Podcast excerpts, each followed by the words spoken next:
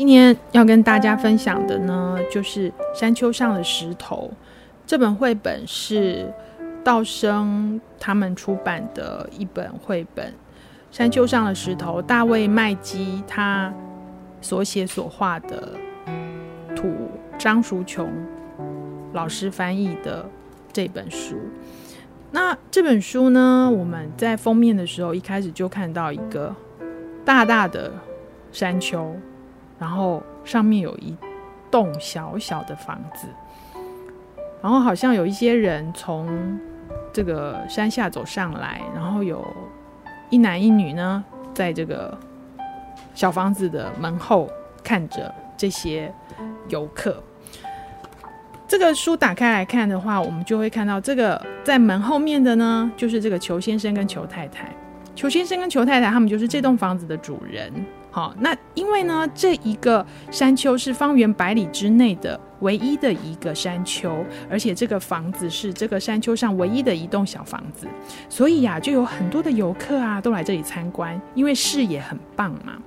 那游客们来到这里参观的时候呢，就会说：“哇，你这里真是太完美了。”裘太太就说：“唉，如果没有那块石头，才算真的完美。”那是什么石头呢？哦，就是他们家房子后面一个石头。这个石头呢，挡住了厨房窗户的一半风景。这个裘先生呢，他就说：“不会啊，我觉得我们家至少还有一半的风景比人家的这个窗这个窗景好很多了。”然后这是这是事实，没错。然后呢，这个裘先生还站在这个石头上面说：“你看，如果爬到石头上，我们还可以看更远。”哦，是不是很棒的一个正面思考？但是呢，裘太太。并不这么想，他没有办法像裘先生这么乐观的看这件事情，所以他老是呢，啊，上班前跟他念，下班回来跟他念，礼拜六跟他念，礼拜天跟他念，就一直说你呢去上班没错，可是我只能待在家里，唉，看着石头，不然就是跟他讲说我在厨房的房间很呃，这个厨房的时间很长，所以石头挡在那里。啊，好可惜呀！所以这样听来听去，后来有一天，裘先生他终于说：“好吧，那明天我来想办法。”想什么办法呢？隔天呐，裘先生呢，他就把这个石头外侧的泥土呢挖掉一些，然后就开始推推石头。哟，没有想到这个石头就松动了，太棒了！这个石头就滚到山下去了。裘太太可乐了，她马上就从厨房的窗户嘛的亲了一下这个裘先生。她说：“天，现在我可以看到全部的风景。我在洗碗的时候真是太开心了。可是呢，到了晚上的时候，她就突然听到一种嘶的声音。她就问她的先生：‘那什么声音啊？’可是呢，这个裘先生他没听见，因为这个已经太累了。终于到了第三天的晚上，裘先生说：‘嗯。’怎么好像有嘶嘶的声音？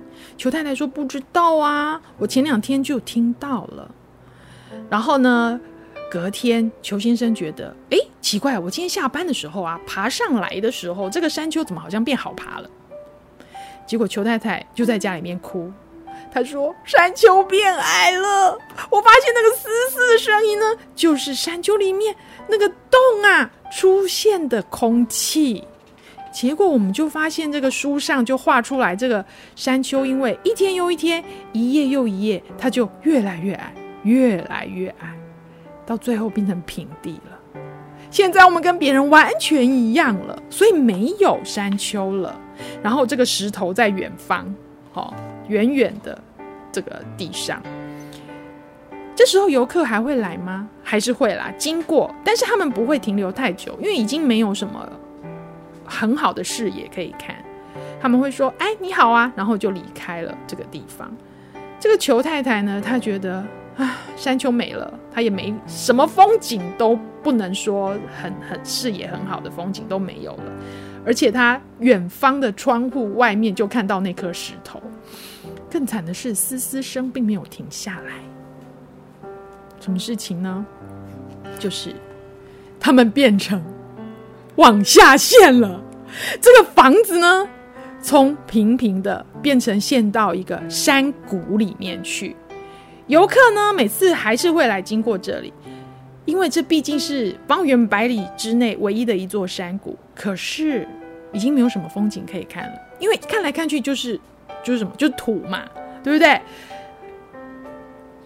而且这个裘太太很可怜，因为她觉得说：“天哪，我本来的 feel 都不见了，而且现在是连远方的看的都看不到。”然后就在他们这个非常有点沮丧的时候，有一天晚上就有一件咕噜咕噜咕噜咕噜咕噜的撞击声，哦，他们吓了一大跳啊！裘先生呢，把棉被掀开来偷偷看，到底发生什么事情？可是因为天黑黑的，什么都看不清楚，他们只好在床上抱着发抖。到了早上，裘先生看着外面，突然发现，耶，石头回来了！原来他们是凹陷下去了嘛。然后这个一直凹，一直凹，凹到这个石头的这个位置的时候呢，这石头又滚下来了。好，滚下来了呢，又塞住了原先的那个洞，卡住了。诶，可是呢，因为裘先生之前有把这个地上挖了一个旁边的泥土松动，所以这下子卡的更这个角度有点不太对，把整个窗景都遮住了。所以这下子裘太太说：“天哪，比以前更糟糕了，全部的这个窗户都看不到外面的风景了。”裘先生说：“别担心，我想一个办法。”所以呢，接下来一整天呢，裘先生都在这个窗户的后面弄弄弄弄什么呢？呀，他在石头上完成了一幅窗景的画。这个窗景的画呢，就是一个有山谷、有这个海、有这个这个河流、一个远山、近山都有的，还有乡村风景的美丽的画。裘太太觉得，哎，还不错，而且呢，嘶嘶声已经不见了。现在呢，因为没有这个洞可以让这个空气跑出来，所以他们又从这个山谷里面，慢慢的、慢慢的，这个房子又上升了，变成了山丘上的小屋。这时候呢，又回到原来的状态，对不对？所以，所以很多游客又通通都跑来这边，然后说：“哇，你们家真是太漂亮了啊！这里还视野真好。”这时候，裘太太说。对，我住在这里真的是非常的完美。最棒的是厨房后面的窗景，我带你们去看。然后故事就讲完了。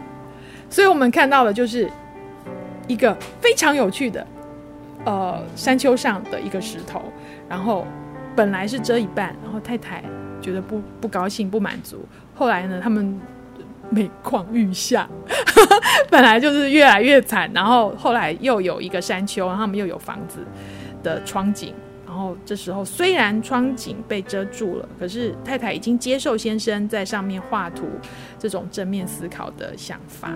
那这本绘本我非常的喜欢，那我也很想要跟大家分享，是因为，其实，在我们的人生里面，常常都会有一些我觉得美中不足的地方，或者是你觉得我要是什么什么能够不一样，或是改掉就好了。可是往往呢，却没有想到说，搞不好你把这个东西改掉以后，就变成比较没有特色的。我们常常会觉得，你知道吗？这本绘本啊，我曾经跟就是小孩分享，然后我就跟他们聊，你们有没有有时候也觉得自己的个性里面有一个你很想拿掉的石头？孩子们反应很快哦，他们就说有啊有啊，我觉得我怎么样怎么样，有总是觉得自己的个性有一些地方是不好的，比如说太害羞，呃，太多嘴，或者是就是太急躁，或者是说呃，太喜欢打扮自己，就是很多可能是别人外加给你的评论。可是如果说我们看了这本书，我们来想一想，我们有没有可能把这个缺点？就是因为你有这个缺点，所以它变成一个你的特色。你可能很急躁，所以你可能在做很多事情的时候特别快。那你可能很慢，可是你可以支持那个动作很急躁的伙伴，因为你慢慢的做很多事情都是脚踏实地的。那个很急躁的伙伴可能 冲得很快，可是他什么事情都没有想清楚。可是冲得很快的伙伴，同时又可以带着那个动作很慢的伙伴。一起往一个动作很慢的伙伴们没有想过的地方去，因为他从来没有脑筋没有动那么快，他不知道说原来事情还可以这样搞，这样。所以有时候我们会觉得说，我的生命里面有一些缺缺点，可是其实从别的角度看，它可能会在某些时候是变成你的优点。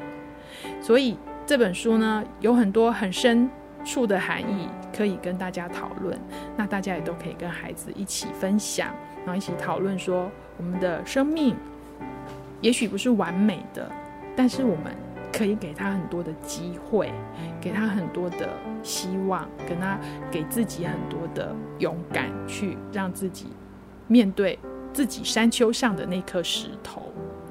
嗯，谢谢大家。